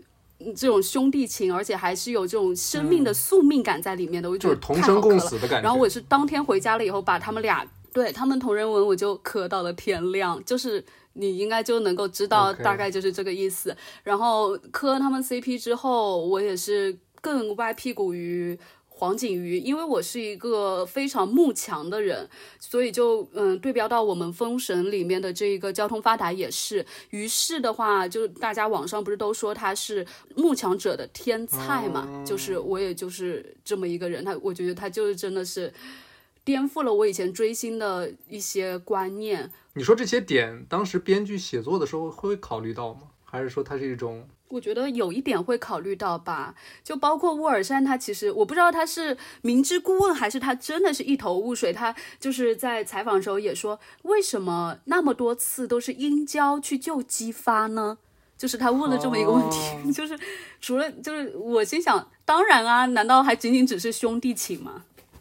那其实就到了就是后面的一个问题，就是当时我们在看《封神》这些纪录片的时候，它很大的一个部分都在讲我们这个电影的这个前期的工作有多么的细致，各种美术啊、细节呀，嗯，然后这个场景搭建之类的。对，当时我我相信很多在没有看过《封神》。的人就是看到这些视频之前都会有一个怀疑，就是是不是那种差生文具多的那种情况。当然前期准备的很好，但是可能电影本身就是不是那么好看，或者故事讲的不够好。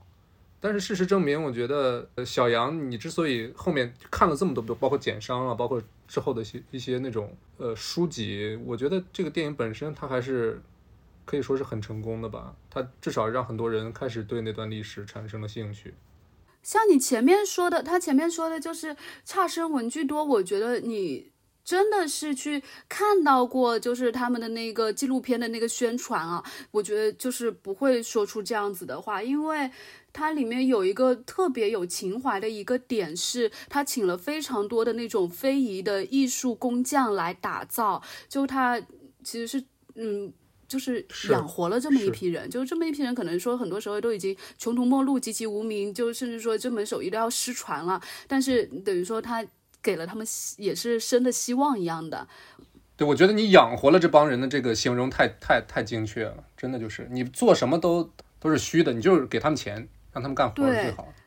而且它是等于说宣传片出来了以后，也是哎给了这一些人曝光度。其实就你好像嗯做一个对标，像是我在故宫故宫修修文物一样，就这一个嗯综艺出来了以后，就有大批的人去考考古这个专业了。本来那些有一些考古都是后继无人了，然后。就是包括像这一个封神也是一样，我相信也有很大的一批人会对这一个方面，就不仅仅是对历史感兴趣，可能会对工业这一方面也会有感兴趣的，包括对我们中国的这一些非物质性的文化遗产都会有兴趣，甚至说去愿意去传承这一个部分的内容。还有你看书的部分，还有就是文化传承的部分。老天鹅啊，我们讲得完吗？你讲一讲嘛。就浅讲一下，还是讲就是简简商开始吧。就是最开始看简商的时候，就我前面也说，就我的身份是小学语文老师嘛，就是但一直嗯聊到现在，好像语文老师这一个呃性质好像没有特属性没有特别的明显。但我就是在看简商的时候，我其他的不讲，就人际啊那些，就大家已经讲烂的。但是有两个小的细节是让我觉得哎很有触动的，就是嗯。一个是周文王在有里的那有里监狱嘛，他不是推演出了那个易经吗？就是他那那个是非常漫长的一个七年的牢狱之苦，然后在我们电影里面是凝练成了好像就那么一两天的样子嘛。但我是后来知道他的这个历史背景了以后才知道，哦，原来坐了那么多年牢。然后我们就能想到司马迁就写下的那一句是“文王居而演周易”。你就会想哦，就是古时候人的这么一句话，原来就已经涵盖了，就是周文王的这么七年的漫长的历史的人生的生涯了。我就觉得天呐，就是这一句话的，就是重量，就于我而言，就是就好像给高中时期背这段话的我而言，就是很沉重的一一击，就是就等于说心灵受到一个非常大的一个震颤，我就有这样子的一个感觉。然后还有一个是。在简商的最后的一个部分，他有讲到说，就那个时候已经，嗯嗯，商朝已经建立了啊，甚至到最后是战国时期。然后他有讲到一个西门豹治邺，这是我们非常熟悉的一个，等于说是历史故事吧。然后这一个西门豹治邺呢，也是我们小学四年级的一篇课文。然后我在嗯看这篇课文的时候，它只是一篇。对，你这就是等于说西门豹到叶县，然后发现叶县是每一年都有把少女献给河神的这么一个就是封建迷信的一个做法。然后西门豹就是过去跟叶县的那些人民啊，然后那些巫师啊进行一个斗争，然后再是呃剔除了这么一个呃将少女献祭的一个故事嘛。哎，我们浙江跟你们山东那个教材不一样，可能真不一样，我靠，是一样，绝对是一样，因为现在已经是全国统编教材了呀。就是你看现在新的语文书，你是能够看得到的，可能以前是没有的。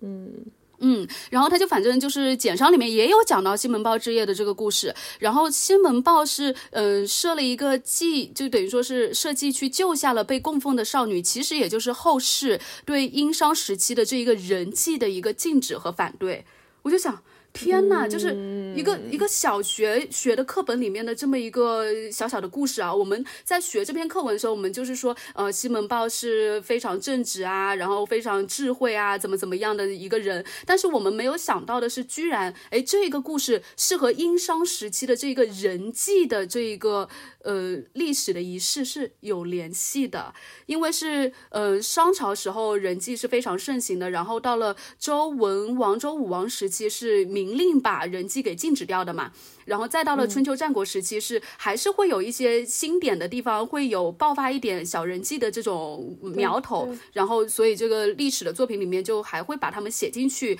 然后是人们是怎么去剔除这一种人祭的思想的。这些非常广大的历史，不过就是我们就是从小到大的这一些语文课本里面非常嗯看似非常浅薄然后的东对的东西，我觉得就是还挺震撼的。然后简章里面还有很多内容，比如说像是亚洲象啊、质子啊、天下共主啊，就包括还有那个呃。《诗经》里面写的那个“天命玄鸟，降而生商”等等，就是嗯，之前也有讲，就沃尔善是拍这部电影的时候做剧本的时候是有去参考，嗯，这个李硕的这个论文的。然后他李硕的这一部《简商》其实也就是他原来那个论文，然后慢慢的形成了这部书的。所以他们俩其实是非常适合放在一起去看的，《简商》推荐。嗯，还你的书单里，对，还有什么其他推荐的书目？其实我那个时候是李硕的四本书我都买了。嗯，按顺序来的话，就是简商、孔子大历史、春秋时期嘛，然后再是南北朝启幕战史、南北战争三百年。然后其实后面南北朝的那个，因为李硕他后面读硕的还是读啥的时候，反正他就研究的是这部分，然后他就自己又想要研究中国的文化的起源，所以他又写了前面的两本。嗯，然后我是都连起来看，我那我就只看了前两本，就是南北朝的，我暂时还没来得及看，因为我殷商时期的看不完。这个作家感觉比较喜欢写中国的乱世啊。啊，对，就是因为其实就是历史很长，然后你要切小点去看，它其实是挺那个的，就挺适合的。就是你要看一个小小非常短的一个时期的话，嗯，然后。嗯，相比较而言，看到后面就是柯胜宇写的这一部叫《殷商六百年》，就是网上的风评就没有简商那么好了。然后就说它里面可能有很多作者自己的想象，包括简商，其实对于专业的那些历史生或者说历史学者来说，也是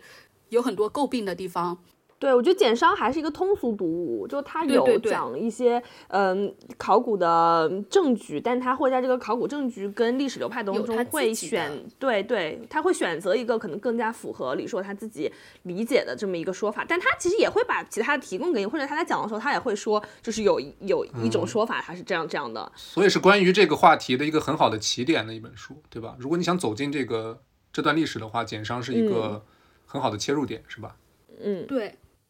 然后第二部这一个《殷商六百年》是相比较简商而言，它是更偏文学性一点的，就是你可以把它当做一个偏历史小说这么一个角度去看，但它又是基本上就是按照现实来的。但我觉得说《殷商六百年》可以放在简商之前，就对于那种。我我这种历史文盲而言啊，就是我对这一个方，对这一呃夏商周三个朝代，我是完全没有概，就是就除了夏商周什么东西，我就多的我就更说不出来了。就是这么样一个人而言，可能说殷商六百年放前面会更好，因为它是从夏到商到周三个朝代，它是一共分了十几章，就是全部这样子，嗯，贯穿着写下来的，就有点像我们的初中的历史课本。就是夏商周这样子写下来，所以就是你对这整个六百年的一个时间线，你会能够理得清楚一点。然后你对全部的时间线理清楚了以后，你再去看简商，可能会更更能够看得进去一点。因为我看简商其实看的挺累的。OK，我觉得什么叫属于中国人的这个魔幻作品呀？这就是属于中国人的，它让我们很多年轻人真的重新 开始了回顾到那段历史了，真的是。哎，你你后来把《封神演义》也看了吗？《封神演义》还没看，因为我后面开学了嘛。然后我开学了就先看了一部 那个《武王伐纣平话》，嗯。然后其实我为什么一直《封神演义》没看，还有一个原因是我不喜欢《封神演义》，就是就为什么我们只有四大名著，然后《封神演义》明明也是这么厉害的一部，等于说是历史小说、历史神话小说，为啥没有被列进去？是因为它其实它好像我看很多人都说它是集天下一大抄，就。很多内容都是，比如说抄了《西游记》，或者说原文照搬，甚至是说就是把《西游记》改短了，就咔咔咔的就抄上去了，这是一个。还有一个是他把这一个殷郊的这一个人物形象就是魔改了，所以其实不是电影魔改，是《封神演义》魔改了，就是嗯，武王伐纣平话它是元代的话本嘛。然后元代的时，这就跟历史有关系了。你元代的时候，可能说就是有那些金满啊，就是各个民族的文化的融合，所以对这些忠孝礼义可能没有那么明确的划分，所以弑父不是那么大逆不道的事情。所以在武王伐纣平话里面，他写的就是最后是，呃，纣王是死于殷郊之手的。然后殷郊在那个武王伐纣平话里面是有点类似于就是武王伐纣先行官的那种感觉，他就是带着呃伐纣的这么一个使命出生的。然后因为他的母亲被那个妲己、妲己和纣王所害，所以他是回来报仇的那种感觉的。但是到了明朝的时候，明朝嗯写的这一个《封神演义》的时候，他其实已经有点文化统一了，然后。思想嘛又比较偏忠孝礼义，所以就觉得哎，这弑父的这一个观念是很大逆不道的一个行为，所以他又把殷郊的这一个很多内容全部都给删改掉了。就比如说它里面有殷郊去救姜子牙的这么一个桥段，其实殷郊是好人嘛，所以他救了姜子牙，把姜子牙救到了西岐和嗯助力周武王嘛，但这个情节就没掉了，变成了雷震子去救了。然后还有就包括殷郊本来从从从始至。之中都是一个好人的形象，就是正义的形象。但是到了嗯《封神演义》里面，殷郊后面是被，哦，对对对对对，申公豹，他是他是申公豹的一句“道友请留步”好，然后他就听《封神演义》里面就是殷郊就听了那个申公豹的谗言嘛，所以他就转头去帮了纣王来反攻嗯那个周武王了。所以他这个等于说是完全的把这个人物形象就颠倒黑白了。所以我就，我有了这么一个前情的，尤尤其是我自己又是一个科交通发达的人，他们两个就就是应该并肩作战的那种感觉，所以我更愿意去看王伐纣平话。懂懂懂，因为你看《封神演义》的话，就没这个 CP 了。就是前期还是有，但是后面就殷郊就倒戈了，所以这也是我不太愿意去看的原因。不过我之后肯定会看，而且他们也讲到说，第一部是差不多拍到了一到三十三章，就是可我可以先把前面的看一看，就跟再去跟电影也好，跟武王伐纣也好，嗯，武王伐纣平话也好，做一个对标，看一下改变啊什么的。嗯，你看这这不就是历史历史学家就从这个过程里边诞生了？你去考证对啊。对啊，我朋友说封神专家啊，不敢。对啊，封神专家啊。对，在看这些之前，我还看了一本书，我觉得这本书很有意思。是你如果说想要去看《武王伐纣平话》和《封神演义》，因为这两部你对《封神》这部电影感兴趣，你就应该要去看这两部，就是明清呃元元代和明代的这两部作品嘛。但是你在看这两部作品之前，呃或者之后，你也可以再补充一部叫做《号令群神》，然后《号令群神》是李天飞。嗯，所写的他等于说是他自己给自己一个 tag，就是呃《封神笔记》，就是他这整本书就是基于《封神》，然后还有他看的其他的一些呃关于神学的或者说历史的嗯一些融合嘛，等于说是全面的介绍了这个《封神演义》的一个《封神演义》的一个体系，然后它里面是有重点的讲了几个人物，我觉得真的好有意思，我能讲吗？太久了吧这一场也。我们一般都录这么久，没事儿。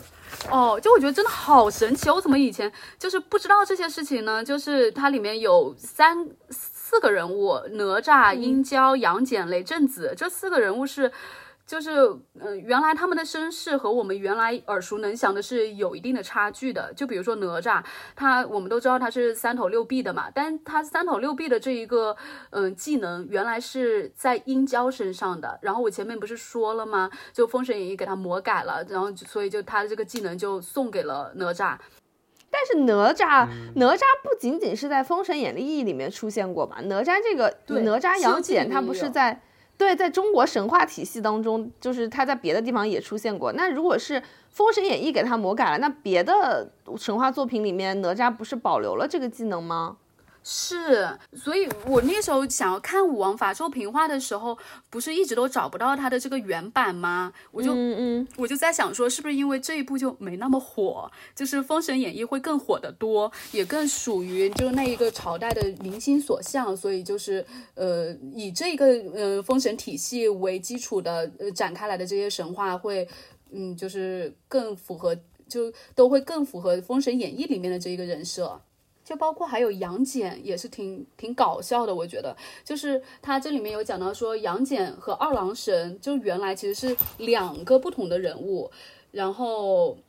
呃，这个东西太难讲了，我已经有点记不清了。反正就是，嗯，成都那边有一个李冰，不是嗯治水很有名的吗？然后李冰的儿子还是李冰本本人我忘了，就是他是李冰不就是。造都江堰的那个人吗？是吗？对对对，是的。然后就是他，就是造了一个庙，给他造了个庙，然后就是给他的名字就是二郎神。所以就是其实二郎神他是有不同的角色的。然后随着我们历史朝代的这个更迭，然后人们口语相传、口耳相传的这一个融合之类的，慢慢慢慢的把这些不同的人物融合成了杨戬这么一个人，然后把这个二郎神的这个身份，就多一只眼睛的身份也融合到这个人的身上，嗯。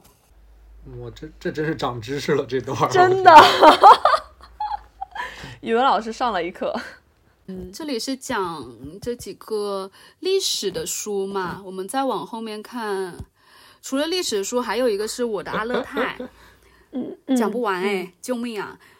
语速加快一点，就我的阿勒泰就是因为于是不是后来拍了这一个封神以后，他嗯前面有段时间进组拍了我的阿勒泰，就是去新疆的嘛，然后这一个是根据李娟的一个散文集改编的，呃一一一部小网剧六集的，之后你们可以稍微关注一下，嗯，然后是我就后面看了我的阿勒泰以后，觉得天呐，我已经很久没有看过这么净化心灵的文章了，嗯，这这的。书籍了，就，嗯，还有人说他是北疆的三毛，但我觉得说，因为我以前读书的时候也很喜欢三毛的那种无病呻吟的那一种文字啊，但是就是我现在历经历经千帆回来再看李娟的作品，我觉得就是你要把三毛和李娟放在一起，这话能说吗？我觉得不能，就是无法望其项背吧？为什么要把他们俩放在一起啊？就是就是。不配，就是于我自己而言，也是一个阅读的成长嘛。然后，所以我就后面又把李娟的其他几本也都买来了，现在还放在书架上面，来不及看，因为我开学了。然后还有一本是阿城的《遍地风流》。阿城的话，我们其实以前都有读过他那个《棋王》是比较有名的，因为以前可能高中的阅读都读过做过。然后。呃，于是他也是因为在各个平台，包括他微博啊、抖音啊，他的个性签名都是一句话，我觉得很有意思，叫做“六面玲珑两面刺”，就是他的六面里面就是带有两面，就是，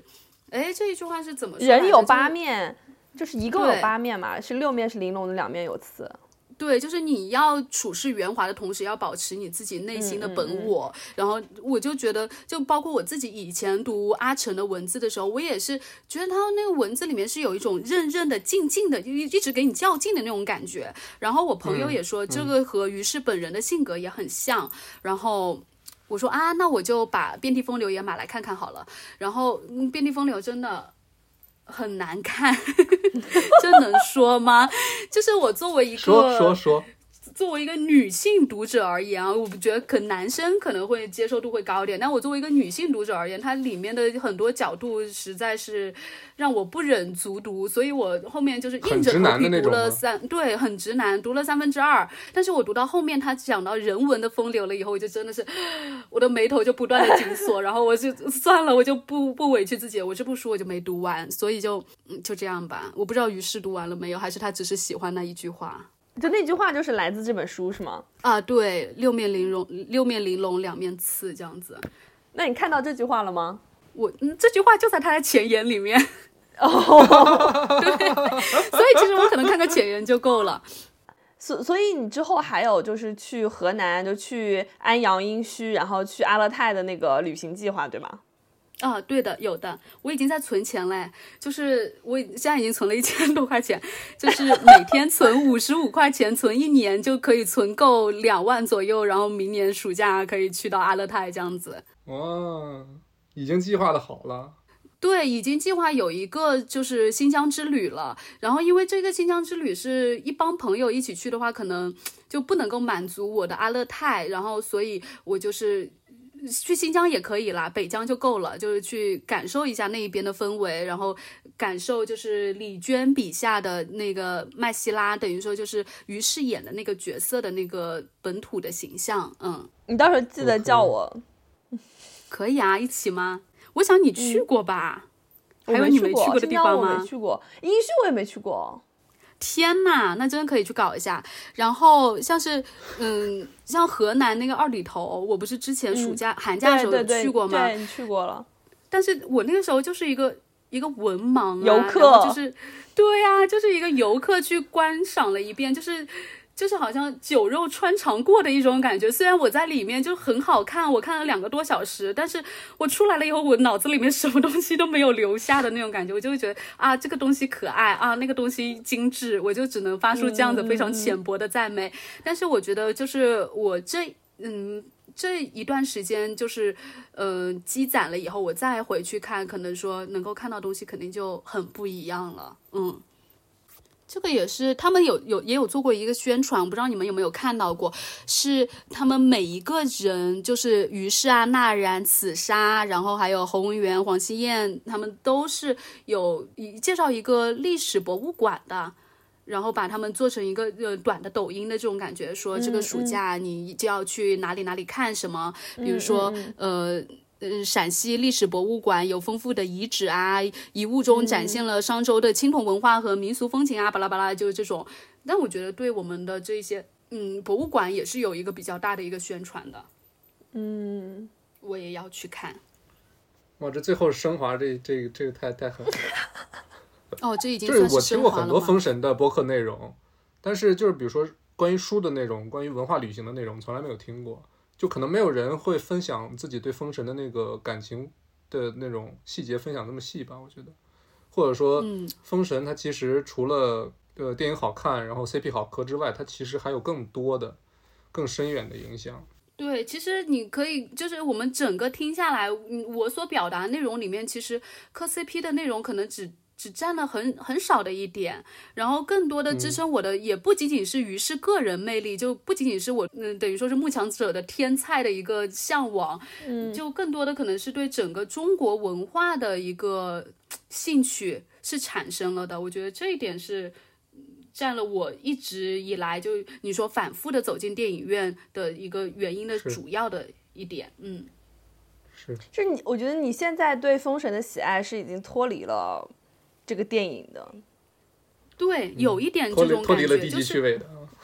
对。就我今年开学的时候，我都还有跟我的学生就讲过这一点，因为像是我们现在小学生不是总是会提倡一个叫做整本书的阅读吗？然后整本书的阅读等于说我们读完了以后，我们还可以去读这个作者的其他作品，或者是说我们可以去读同类题材的其他作品，就是这种延展出去读。然后我就跟他们讲到了这一点，我说我今年暑假就干了这一些事儿，然后我就在黑板上写了“封神”两个字，我给他打了个圈，然后我给他。嗯，分了很多的枝条，我对应的我说，我说历史方面我读了哪些书，然后我说因为我的阿勒泰我读了哪一些书等等，我就跟他说，我就跟大家说，这就是属于杨老师的一个封神宇宙，就是你们也可以拥有属于你自己的一个阅读宇宙。然后我就说，你们自己在那个阅读的经历中有这样子的感受吗？然后有同学就起来说，说他就是很喜欢。叫什么？呃，明朝那些事儿，他是从明朝那些事儿开始对明朝文化有了了解。你去了解明朝的一个敲门砖一样。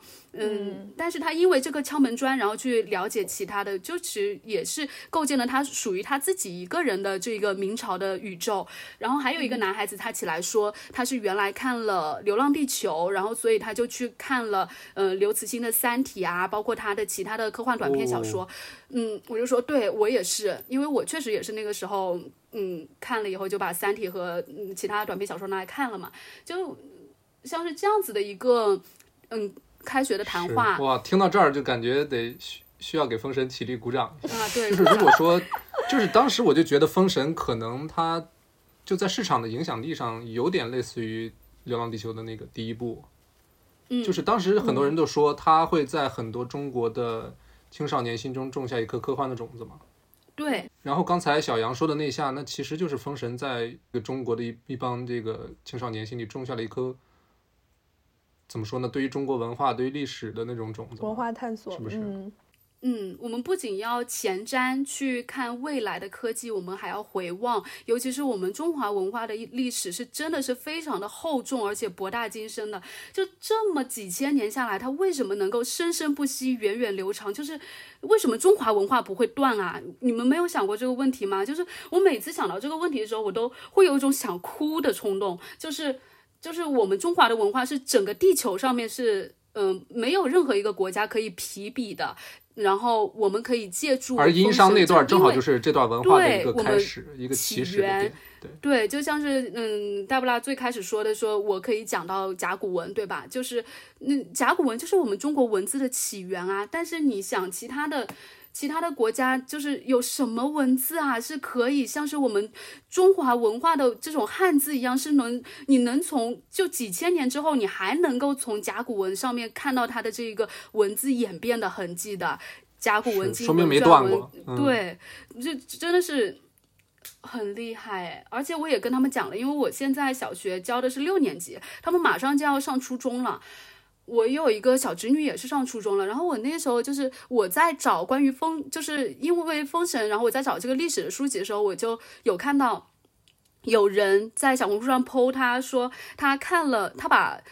呃，初一上册的历史给学完了，他把那个网课给看完了。因为后面我就也也有去看了那个初一上册的那个历史书，然后历史书的开篇就是夏商周，然后他嗯初中的这一个内容就是初一初二把我们中国的历史啊从夏商周一直讲讲到近现代现代这样子发展下来，然后初三的内容就是讲世界的历史了。我就想，哎，那我这一点我就可以把它就在小学的毕业生就等于。他们是准初中生了，我就可以渗透给他们。我说你们现在开始读历史，你们肯定会比那些到了初中你才开始接受中国的那种嗯传统文化的体系的人，你会有一个更明确的一个脉络。就是这也是我想要告诉他们的，呃，读历史这样子。我觉得今天请小杨来聊《封神》这部电影太正确了，尤其是你本身语文老师、小学语文老师的这个身份，就整个让这段《封神》的旅程，就是从从主创这个差不多十年之前开始筹备，一直到你和你的学生这儿终结，我觉得是一个完美的、完美的周期了。真的哎，也形成了一个闭环，这也是我没有想到的。对啊，哇，这这太圆满了，我们觉得我们。属于吴奇的《封神三部曲》，就是三三期节目是完特别完满的。是是我另外一个朋友，他是另外一所学校的，然后他因为我也是嗯假期跟他就聊了挺多嘛，然后他就封神专家这个称封神专家这个称号就是他赐给我的，然后我就在那个微嗯朋友圈，我就经常会剖一些跟嗯封神有关的内容，然后他就会评论我，就开学了以后他又评论了一句说封神专家，我今天在班级里面介绍了你的故事，就是。等于说是因为一部作品，然后产生兴趣，可以有衍生很多很多的内容这样子嘛。然后我就回复他说，下一次出场费要结一下。就等于说是我一个人辐射给了我这一个班级，然后我同时也辐射给了其他的老师，那其他的老师同时又辐射给了他自己的班级。那你这样子辐射出去，就你是没有办法去衡量这一个文化的力量，它到底有多么的强大的。嗯。我觉得这种文化自信的建立的过程，还是比喊口号要来的实这个实际的多。我觉得这是这是真正的种下种子，而不是，而且也不是那种这个什么文化比较保守的那种感觉，完全不是。因为确实中国的历史是是个宝藏嘛，对吧？是个宝藏，嗯。太伟大了，电影。你还没看呢？对，我还没看过，这真是。封神感觉，如果它真的有这个海外发行的话，我估计英国的话，伦敦是肯定会有的。就全世界如果海外发行的话，伦敦肯定是重要的一站嘛。我觉得到时候可以在伦敦看一下。对，就是最后升个高度啊。作为一个中国人而言的话，其实我是非常渴望看到我们中国电影的一个进步的。就包括我之前有。就是相亲到一个下下头男，然后他就跟我说，我们也是聊到电影的这一个角度，然后他就他的观念里面，去电影院看就是要看那种好莱坞的大片，特效震撼，巴拉巴拉巴拉。然后我就说，就是我们中国电影也有非常多的好电影，就不一定要去看那种特效才一定能得到就是电影票的那种回馈。然后他就觉得说，就是好像是我肤浅那种感觉，就是我当天晚上我就跟他吵起来了，我就想要不是因为我介绍那人是我同事。我真的真的，我就是很想跟他就是正面去兑现的那种，线下去兑现的那种。然后，天哪，又是一个经典的国男现场！我的天哪，这个故事太经典了，打扰了。嗯，那那是几年前了，但是。我那个时候，哎，我忘了看了什么电影，反正就是有也有看几部我们中国比较好的电影，然后又是制作成本比较小的，比如说《吉祥如意》啊，《四个春天》那种，就是你可以看到我们中国电影，它其实是也有人在认真做这个事情的。然后你不能够因为说中国，嗯，就是好莱坞那些大片大制作，哇，爽快英雄怎么样，然后你就嗯放弃了我们中国的市场啊。所以我就在后面是等到《流浪》。地球的时候，我真的是很爱。然后我家里面也有一个笨笨，嗯，然后我也因为《流浪地球》看了那个刘慈欣很多书嘛，我就觉得说，就是《流浪地球》于我而言是中国电影的一个很大的一个希望。就包括是今年暑假看到的，嗯，李白的那个叫什么《长安三万里》，就。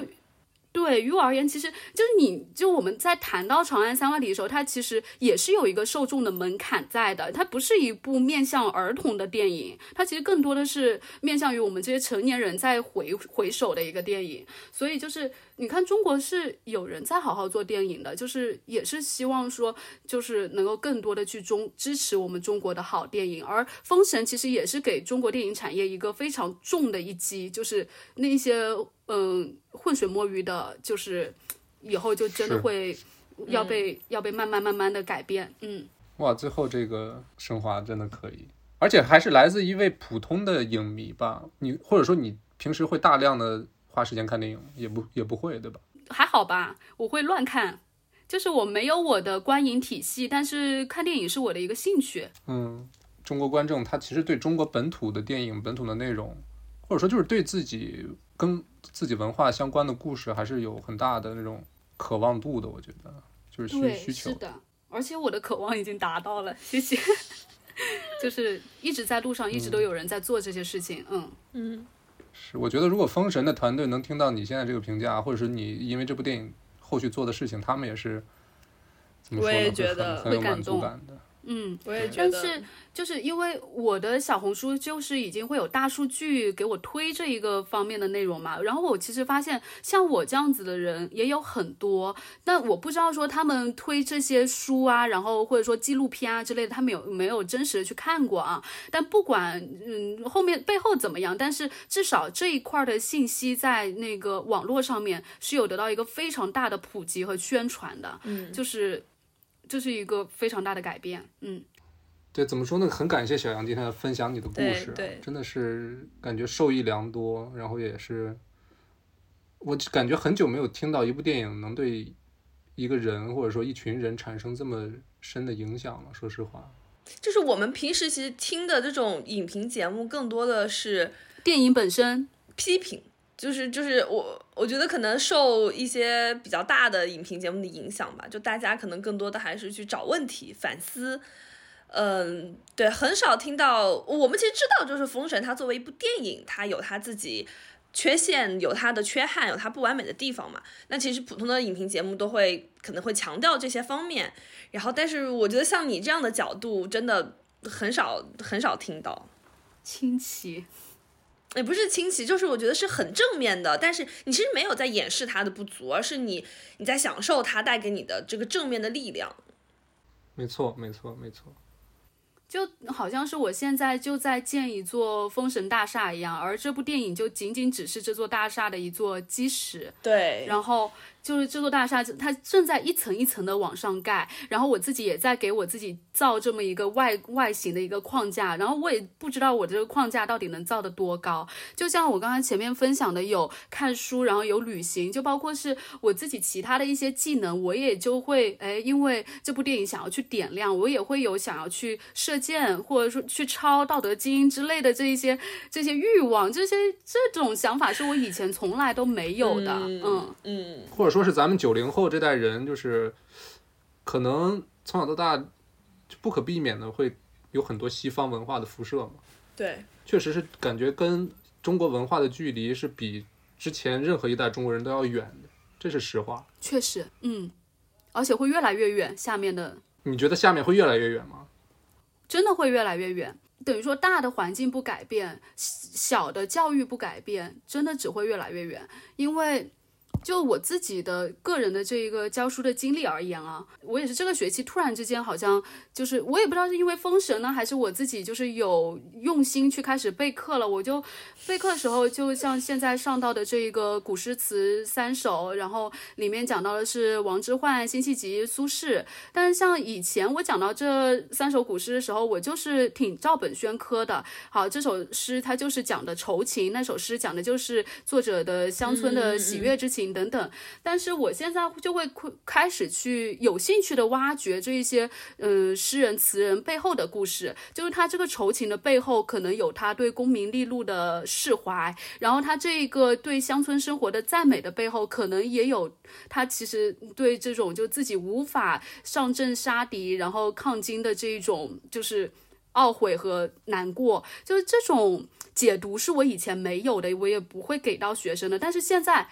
我会花时间去解读这些东西了，就是于我而言的话，这是我个人的一个改变。但是其实对于中国大环境下的话，可能大部分的语文老师还是会选择就是课本上的那些知识点，然后而课本上那些知识点就禁锢了，等于说桎梏了学生去探索背后作者的这一个时代的背景和他的生平背景。那其实我们就是离这些朝代越来越远的。嗯嗯。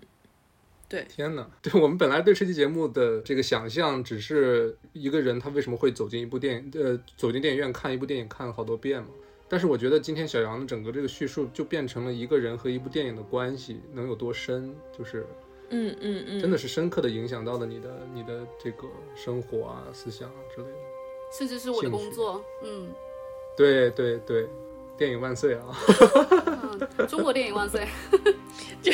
用这个做结尾就很好。我们再次谢谢小杨，然后也希望小杨。今后有机会的话，继续来到吴奇来当我们的嘉宾。然后感谢大家的收听。如果大家喜欢我们节目的话，可以分享给亲朋好友。如果大家喜欢《灌篮高手》、喜欢《封神》的话，然后也可以跟我们留言来谈谈你们看这两部电影的感受，然后以及你们是在什么样的情况下会多次走进电影院看同一部的电影。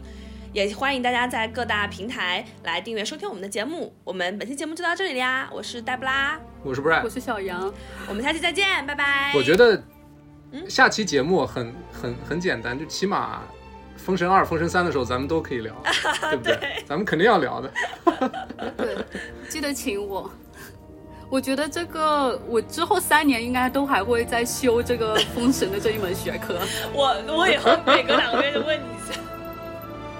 可以。我我真的太期待了，等到聊到三的时候，就是三年之后，就是小杨这个人能跟《封神三部曲》这这个系列电影能碰撞出什么样的火花？太值得期待了，能修成什么样的果？OK，拜拜。